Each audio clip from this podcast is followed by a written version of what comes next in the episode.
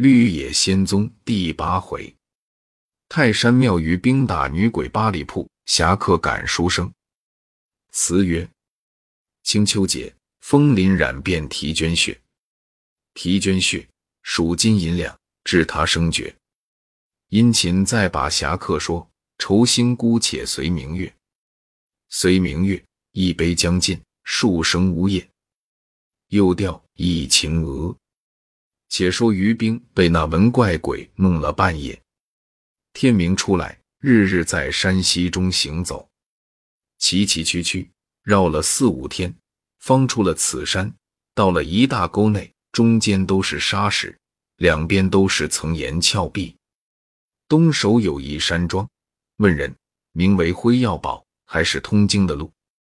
他买些酒饭充饥，不敢往东走，顺着往西走。行了数日，已到山西地界。他久闻山西有座五台山，是万佛伏降之地，随地问人，寻到山脚下，欲找几个彩桥人，问上山路径。那些人道：“你必是外方来的，不知朝台时令，徒费番跋涉。此地名为西五台，还有个东五台，两台具有胜景，有寺院。”有僧人每年七月十五日方开庙门，到八月十五日关闭朝台，男女成千累万不绝。如今是九月中旬，那里还有第二个人赶上去。矿里边蛇虫虎豹、妖魔鬼怪最多。六月间还下极大的雪，休说你浑身通是甲衣，就是皮衣也保你冻死。于兵听了，别的都不怕。道只怕冷，折转身又向西走。走了几天，一日行到代州地方，日色已落，远远的看见几家人家，急至到了跟前，不想是座泰山娘娘庙。但见钟楼倒坏，殿子歪斜，山门尽长苍苔，宝阁都生荒草。紫霄圣母，迥非金斗墨韵之时，碧霞元君。大肆赤羽逢节之日，试看独角小鬼，口中鸟雀迎巢，在观两旁佳人，耳畔蜘蛛罗网，莫头梳理，有捧折足之耳，断臂奶娘，上垂破胸之乳，正是修造未卜何年？崔提只在目下。于兵看了一会，只见腐草迎接，荒针遍地，西廊下宿着许多携男抱女的鬼判。半是少头没脚，正面大殿三间，看了看，中间宿着三位娘娘，两边也宿着许多侍候的妇女。于兵见是女庙，不好在中歇卧，恐怕亵渎她。出来东廊下，一看见一个赤发环眼大鬼，同一个妇人站在一处，那妇人两手捧着个盘子，盘子内宿着几个小娃儿，坐着的、睡着的，倒也有些生趣。于兵看了，笑说道：“你两个这身子后边，便是我的公馆了。今晚我同你们作伴吧。”话说着，把地下土用衣襟扶了几扶，斜坐在二鬼背后，再瞧天光，已是黄昏时分。看罢，将头向大鬼脚上一枕，方才睡倒，只见庙外跑入个妇人来，紫袄红裙，走动如风。从墓前一瞬，移入殿内去了。于兵惊讶道：“这时候怎有妇人独来？”言未毕，只见那妇人走出殿外，站在台阶上，像个眺望的光景。于兵急忙坐起，从大鬼腿缝中一看，只见那女人面若死灰，无一点生人血色，东张西望，两只眼睛闪闪灼灼的，顾盼不测。稍停。只见那女人如飞的跑出庙外去了。于兵大为诧异，心里想到：此女绝非人类，非鬼即妖。看她那般东张西望光景，或者预知我今日到此要下手，我也未可知。又想了想，笑道：“随他去，等他寻我来，再做裁处。”正想间，只见那妇人又跑入庙来。先向于兵坐的廊下一望，旋即又向那边廊下一望，急急的入殿内去了。于冰道：“不消说，是寻我无疑了。”少客，那女人又出殿来，站在台阶上，向外一望，口里呱呱呱长笑了一声，倒与母鸡瓜蛋相似，只是声音连贯，不像那样的断断续续的叫喊，又如飞的跑出庙外去了。于冰道：“这是我生平未闻未见的怪异事，似他这样来来往往，端的是要怎么？”须臾，只见庙外走入个男子来，却头戴紫绒毡笠，身穿蓝布直多，足蹬步履，腰系达帛。那妇人在后面用两手推着他走。那男子垂头丧气，一直到正殿台阶上坐下，眼望着西北。长叹了一声，只见那妇人取出个白罐来，长不过七八寸，在那男子面上乱圈圈罢，便扒倒地下跪拜拜罢，将嘴对着那男子耳朵内说话。说罢话，又在那男子面上用口吹吹罢又圈，忙乱不一。那男子任他作弄，就和看不见的一般，瞪着眼，朝着天想算他的事件。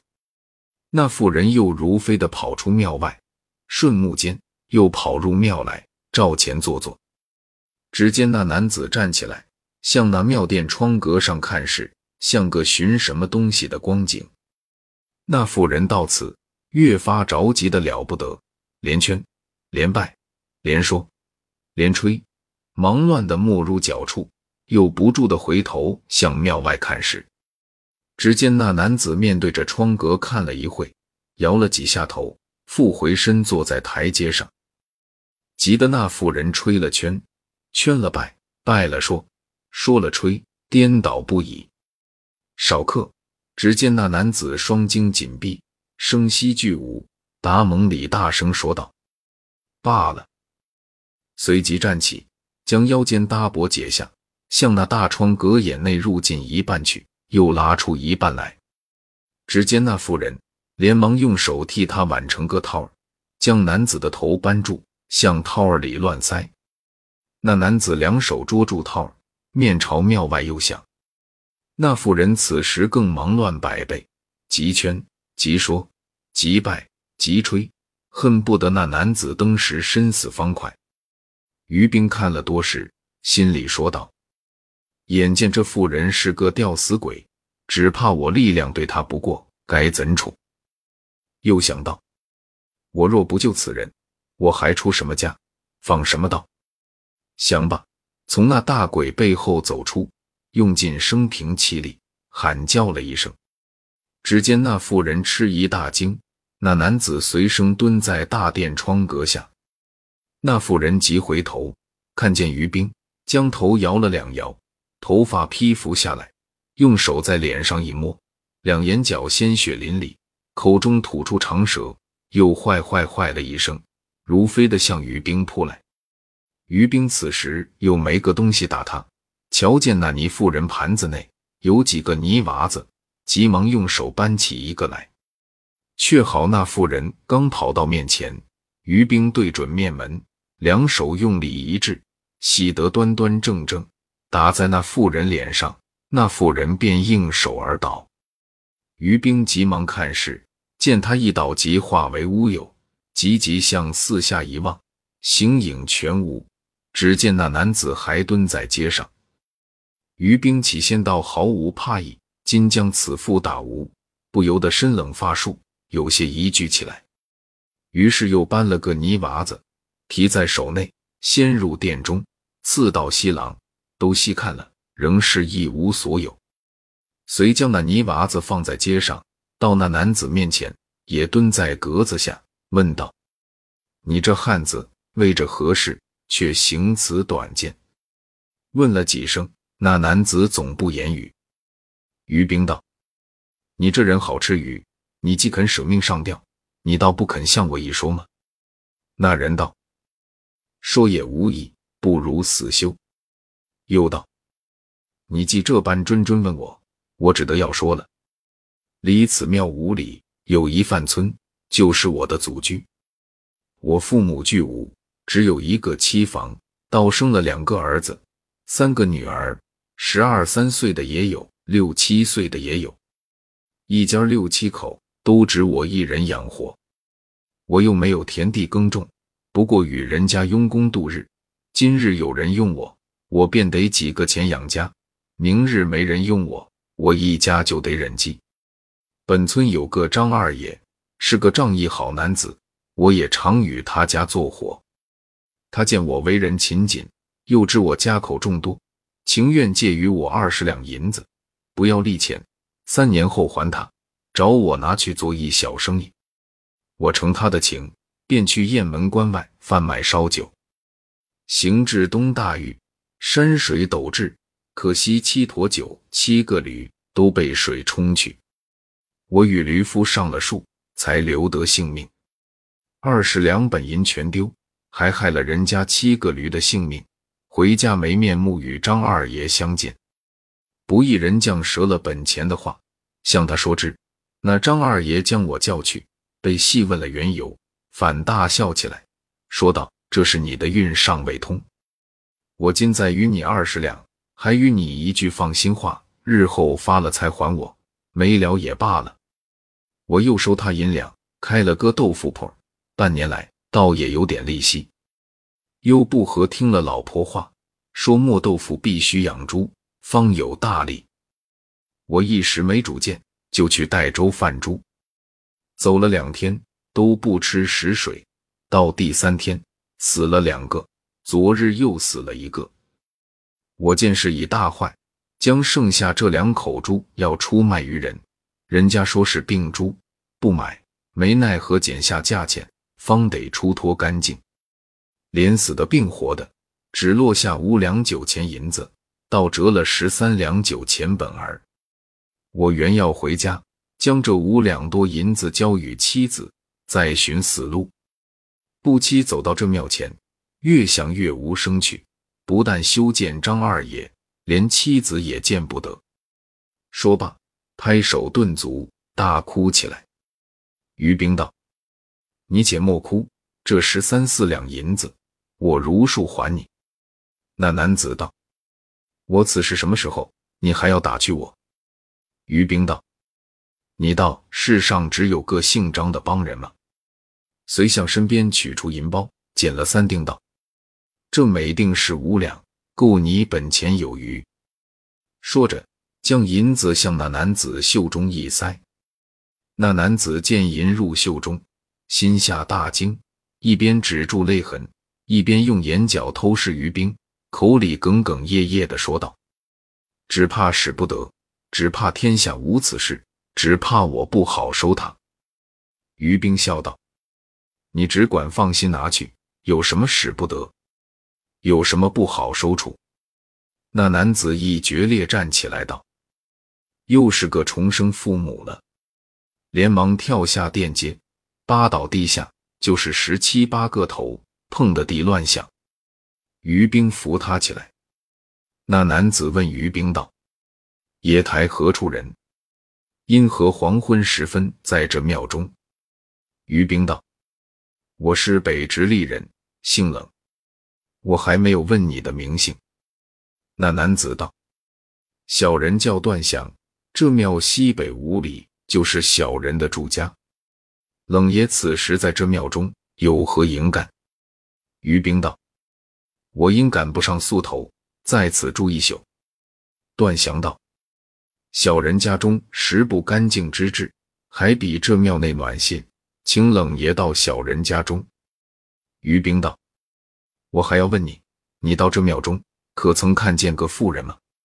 段祥道：“小人没有看见。”于冰道：“你来这庙中就是为上吊吗？”段祥道：“此庙系小人回家必由之路，只因走到庙前，心内就有些糊涂，自己原不打算入庙。”不知怎么就到庙中，及至到了庙内，心绪不宁，只觉得死了好。适才被冷爷大喝了一声，我才看见了，觉得心上才略略有点清爽。于冰道：“你可听见有人在你耳中说话吗？”段祥道：“我没听见，我倒觉得耳中常有些冷气灌入。冷爷问：“这话必有因？”于冰笑道：“我也不过白问问罢了。”段祥又急急问道：“冷爷头前问我看见妇人没有？冷爷可曾看见吗？”于冰笑道：“我没见。”段祥大叫道：“不好了！此地系有名的鬼窝，独行人白天还不敢来。”快走吧，于冰笑道：“就是走，你也该将搭帛解下来。”段祥连忙解下来，系在腰间，将于冰与他的银子分握在两手内，让于兵先出庙去。到了庙外，偏又走在于兵前面，东张西望，不住的催于兵快走。到了家门守教门里边，一个妇人问道：“可是买猪回来吗？”段祥道。还说朱里，我几乎被你送了命！快开门，大恩人到了。待了一会，妇人将门开放，段祥将于兵让入房内。于冰见是内外两间，外房内有些墨子、斗盆、木槽、碗罐之类，又让于冰坐在炕上，随入内房好半晌。少客见一妇人领出四五个小男女，与于冰叩头。于冰跳下炕来还礼，妇人道：“今日若不是客也，他的性命不保。”说了这两句，便满面羞涩，领上娃子们入去。段祥复让于冰坐下，又听得内房风匣响。须臾，段祥拿出一大碗滚白水来说道：“连个茶叶也没有。”于冰接在手内道：“极好。”段祥又炖出一大砂壶烧酒，两碟咸菜，出去买了二十个小馒头，配了一碗炒豆腐，一碗条豆腐皮，摆列在一小木桌上，与于冰斟了酒，又叩谢了。于冰让他同坐，两人吃着酒，段祥又问起那妇人的话，于冰被细说了一遍，段祥吓得毛骨悚然，又在炕上叩头。直话谈到三鼓已过方谢。次早于冰要去，段祥那里肯放，于冰又决意要行，嚷闹了好半晌。于兵吃了早饭，问明去向，又亲送了十五六里，流着眼泪回家。于兵离了范村，走了两天，只走了九十余里。第三日，从早间走至交午，走了二十里，见有两座饭铺。于兵见路北铺内人少，走去坐下，问道：“这是什么地方？”小伙计道：“这叫八里铺，前面就是保德州。”于兵要了四两烧酒，吃了一杯，出铺外小便。猛听的一人道：“冷爷在这里了。”于兵回头一看，却是段祥，扯着一个骡子，后面相随着一人。骑着极大极肥的黑驴，也跳下来交与段祥牵住。于兵将那人一看，但见熊腰圆臂，和睦星瞳，紫面长须，包藏着吞牛杀气，方一海口，宣露出赤日威风。头戴鱼白卷严毡帽巾，身穿宝蓝剪袖皮袄。虽无公事，三岔路口自应喝断人魂。若有刀枪。千军队里也需惊破敌胆。于兵看罢，心里说道：“这人好个大汉仗，又配了紫面长须，真要算个雄伟壮士。”只见段祥笑说道：“冷爷走了三天，被我们一天半就赶上了。”又见那大汉子问段祥道：“这就是那冷先生吗？”段祥道：“正是。”那大汉向于兵举手道：“昨日段阳说，先生送他银子，救他性命，我心上甚佩服，因此同他来追赶，要会会先生。”于兵道：“偶尔相遇，并非一举，些虚银两，何足挂齿？”说罢，两人一一同入饭馆内坐下。于冰道：“敢问老长兄尊姓大名？”那汉子道：“小弟姓张，名仲彦，与段祥同住在范村。先生尊会可是于兵吗？于兵道：“正是见明。”仲彦道：“先生若不弃嫌，请到小弟家下住几天，不知肯否？”于兵道：“小弟弟飘蓬断梗之人，无地不可驻足，何况尊府？既承云意，就请同行。”仲彦拍案大叫道：“爽快，爽快！”又叫走堂的吩咐道：“你这馆中未必有什么好酒菜可将吃得过的，不拘荤素，尽拿来，不必问我。再将顶好的酒拿来几壶，我们吃了还要走路。快着，快着！”于兵道：“小弟近日总只吃素，长兄不可过于费心。少客，酒菜齐至。”钟燕一边说着话一边大饮大嚼，于兵见他是个性情爽之人，将戚家访到的话大概一说，仲彦甚是叹服。酒饭后，段祥算了账，于兵骑了骡子，仲彦骑了驴儿，段祥跟在后面，一路说说笑笑，谈论段祥遇鬼的话，说到用泥娃子打倒鬼处，仲彦欣然大笑道：“小弟生平不知鬼为何物。”偏这样有趣的鬼被先生遇着，张某未得一见，想来今生再不能有此奇遇也。罢了。于是三人一同入范村。正是从古为文人打鬼，相传此事足惊奇。皮儿戴得宣名玉，引得英雄侧剪追。